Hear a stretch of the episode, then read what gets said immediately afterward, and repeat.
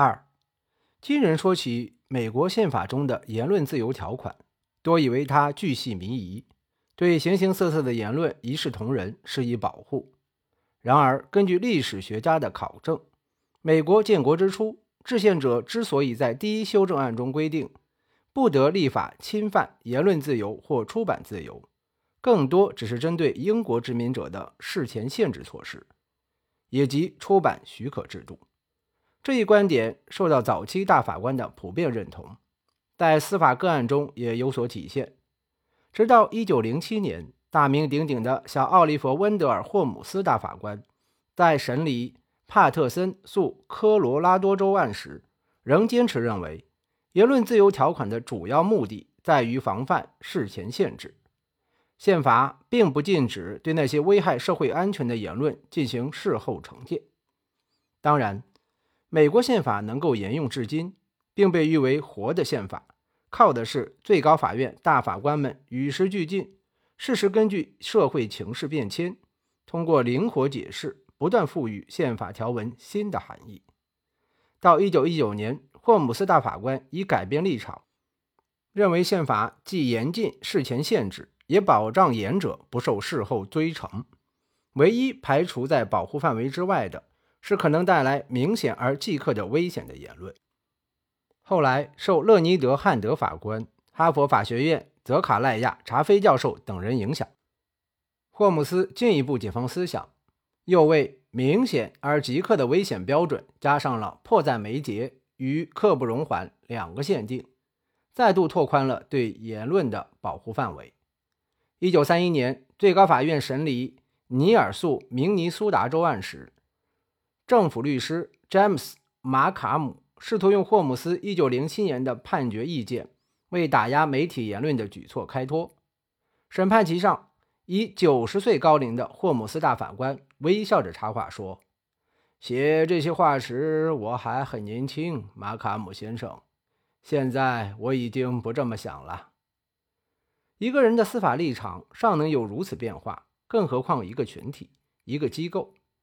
二十世纪二十年代之后，在霍姆斯、路易斯·布兰代斯、雨果·布莱克。约翰·哈伦、厄尔·沃伦、小威廉·布伦南等伟大法官的孜孜努力下，言论自由的保护范围不断扩展，对不同言论类型的保障标准亦逐步确立。按照最高法院的分类原则，言论自由并非绝对。为了保护公共安全与普遍福利，某些言论必须受到限制，如个人不得在法庭作伪证。不得谎报火警引起公众恐慌，不得教唆或悬赏杀人，不得刊登虚假商业广告，淫秽、挑衅、泄恨言论也不受宪法第一修正案保护。对言论进行适当限制，当然大有必要。但是从操作角度看，依法禁止某种言论并不可怕，可怕的是禁止者不给出明确的认定标准。想查禁什么言论，就随意给某种言论贴上禁止的标签。因此，大法官们的努力更多集中在列明标准方面，使人们对该说什么、不该说什么以及相关结果有一个理性明确的预期。二十世纪中叶，许多文学作品仅仅因为有淫秽嫌疑，就被政府随意禁止出版。一九五七年，大法官们在罗斯诉美国案中宣布。淫秽作品不受宪法保护，但是衡量一个作品是否淫秽，必须根据三个原则：首先，按照当代的社区标准，作品是否通篇都在渲染色情趣味；其次，作品是否会对普通人产生不良影响，而不只是对未成年人而言；第三，作品是否没有任何社会价值。这一标准确定后，政府不能随便以涉黄为由将某本书打入冷宫。洛丽塔、包法利夫人、南回归线、尤里西斯与查泰莱夫人的情人等传统禁书终于得见天日。与此同时，对言论自由的研究也进入繁荣期，各类学说层出不穷，进而影响到法官审判。霍姆斯大法官关于真理只是在思想市场中才能得到最好检验的说法，布兰代斯大法官关于靠更多言论矫正意义而非强制他人晋升沉默的名言，皆源自英国哲人约翰·米尔顿·约翰·密尔的理论。米尔顿认为，世上本无绝对真理，只有让不同意见争执冲突，彼此互补，部分真理才有发展为完全真理的可能。密尔提出，一种言论如果有害，就需要更多的言论来矫正、稀释、中和，而非厉行禁止，令万马齐喑。这些思想在《论出版自由》《论自由》中都有精彩论述，并最终转化为艾布拉姆斯诉美国、惠特尼诉加利福尼亚州案等著名案件的判词。进入二十世纪，美国哲学家亚历山大·米克尔·约翰进一步提出，言论自由并非绝对，可将之划为私人言论与公共言论，后者亦可称为政治性言论。私人言论与公共事务无关，国会可视其危害程度决定是否立法限制。但是，公共言论是人民自治的基础，政府不应干预。他在一九四八年出版的《言论自由与人民自治之关系》一书中，集中阐述了上述理论。尽管私人言论不受宪法保护的说法日后受到很大争议，米克尔·约翰教授也在晚年修正了这一观点。但是，关于政府不应干预公共讨论的理论却逐步深入人心，最终被布伦南大法官吸纳到《纽约时报》诉沙利文案的判决意见中。沙利文案的案情并不复杂。一九六零年三月二十九日，《纽约时报》刊登了一则名为“关注他们的呐喊”的广告，广告描述了南部地区肆虐的种族歧视现象。不点名地批评了当地警察打压民主人士和示威学生的行为，但是由于审查者把关不严，广告部分细节失实。事后，阿拉巴马州蒙哥马利市的警察局长沙利文以诽谤为由，在当地法院起诉了《纽约时报》，法官判令《时报》作出巨额赔偿。两审失利后，《纽约时报》不得不上诉至最高法院。一九六四年。大法官们以九票对零票撤销了下级法院的裁判。判决指出，在美国，参与公共讨论是一项政治义务，公民履行批评官员的职责，如同官员恪尽管理社会职责。因此，除非媒体蓄意造假或罔顾真相，官员不得提出诽谤诉讼。布伦南大法官执笔的判决意见气势恢宏，充分吸收了米克尔·约翰的观点。尤其是那句“对公共事务的讨论应当不受限制、充满活力并广泛公开”，它很可能包含了对政府或官员的激烈、刻薄甚至尖锐的攻击，成为日后被频繁引用的经典判词。就连2011年审判的施耐德案也把这句话作为判决依据。或许正是因为这番渊源，沙利文案宣判后，当有人问92岁的米克尔·约翰，对判决有何感想时，老先生意味深长地说：“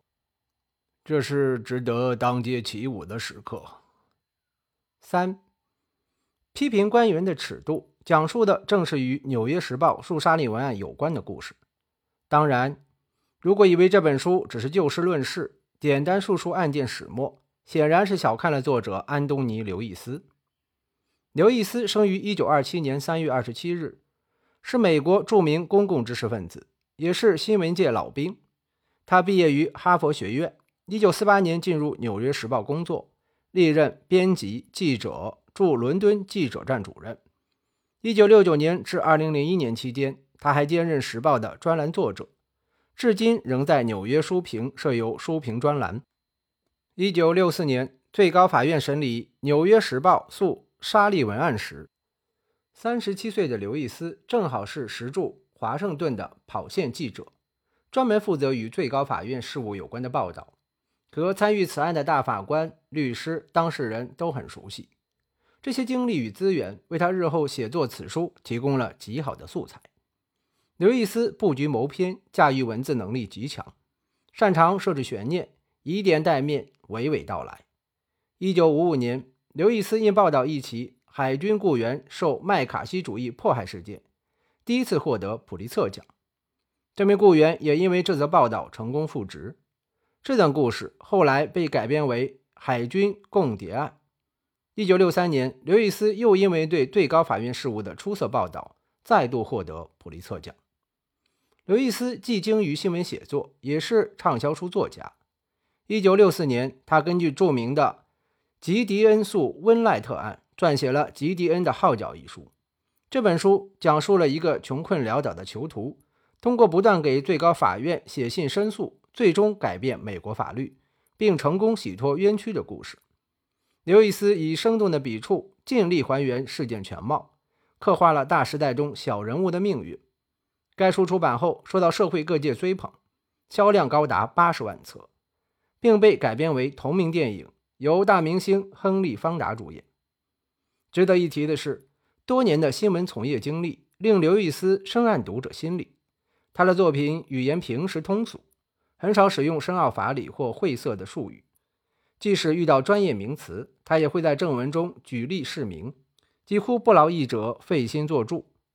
比如在吉迪恩的号角中，为解释美国联邦与州的双重法律制度，他就举了这样的例子：以偷车为例，当小偷将停在曼哈顿东八十七街的汽车偷走时，就违反了纽约州法律。如果他驾车通过乔治华盛顿大桥进入新泽西州，他又会触犯禁止驾驶赃车跨越州境的联邦法律。三十年后，刘易斯推出《批评官员的尺度》一书时，更将这种化繁为简的能力发挥到极致。与吉迪恩的号角相比，批判官员的尺度视角更为广泛，时间跨度也更大。他以《纽约时报》诉沙利文案为叙事主线，串起美国言论自由的历史。涵盖了独立战争、制宪会议、南北战争、罗斯福新政、两次世界大战、民权运动、越南战争、水门事件、伊朗门事件等各个历史时期的重要人物与事件。书中既描述了美国建国之初的残酷党争，又涉及最高法院的人事变迁与判决内幕，完美的刻画了美国法政人物群像。这其中既有霍姆斯、布兰代斯。沃伦、布伦南、布莱克等最高法院大法官，也有汉德、格法因等下级法院法官，还包括维克斯勒、查菲、米克尔·约翰、比克尔等著名律师和学者。更重要的是，这些人当中不少人是刘易斯的好友。书中许多素材都来自作者与他们的通信、访谈，而与本案判决的有关的第一手材料。则由判决意见主笔者威廉·布伦南大法官亲自提供。尽管刘易斯本人是《纽约时报》的资深记者，但难能可贵的是，他没有简单的站在媒体立场上渲染绝对的新闻自由。从本书第十七章起，刘易斯结合本案后续发展，对现代媒体的角色伦理进行了全面反思，甚至是自我批评，许多观点亦发人深省。比如，为什么沙利文案之后起诉媒体诽谤的案件越来越多，标的额也越来越大？为什么媒体与政客、名人对簿公堂时，陪审团甚至广大民众却宁愿支持权贵？最高法院为保护公共讨论，降低了对公众人物名誉权的保护规格。可是，一位女明星在酒后口角，与公共讨论又有什么关系？有必要动用宪法第一修正案？去保护八卦小报的胡编乱造吗？对此，刘易斯指出，现代媒体的权利影响日益扩大，许多新闻人太把自己当回事，仿佛自己发布的不是新闻，而是真理。如此一来，媒体的所作所为反而招致公众反感。刘易斯认为，宪法第一修正案的核心目的是保障人民自由无羁地讨论公共事务，而非只为媒体一家服务。所以，言论自由并不是由媒体一家独享，而是取决于广大人民的理解与支持。否则，就会像罗伯特·伯克法官所警告的：媒体独享某种自由到什么地步，这种自由所受的威胁就达到什么程度。可以说，本书最后几章的反思性内容，看似与沙利文案情已无太大关联，却恰恰是最有价值的点睛之笔。虽然刘易斯从事过多年的司法报道，并先后在哈佛大学、哥伦比亚大学讲授第一修正案与新闻自由课程，但他本人并非法律科班出身。用他自己的话来说，哈佛法学院一年的尼曼学者学习经历使他获益匪浅。更有意思的是，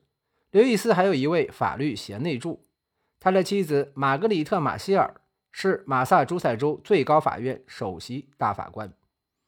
二零零三年的古德里奇诉公共健康局案判决意见由他主笔，此案首度确认了同性恋婚姻的合法性。引起社会各界的轰动，可以想象，刘易斯的著作中也包含着这位大法官的智慧。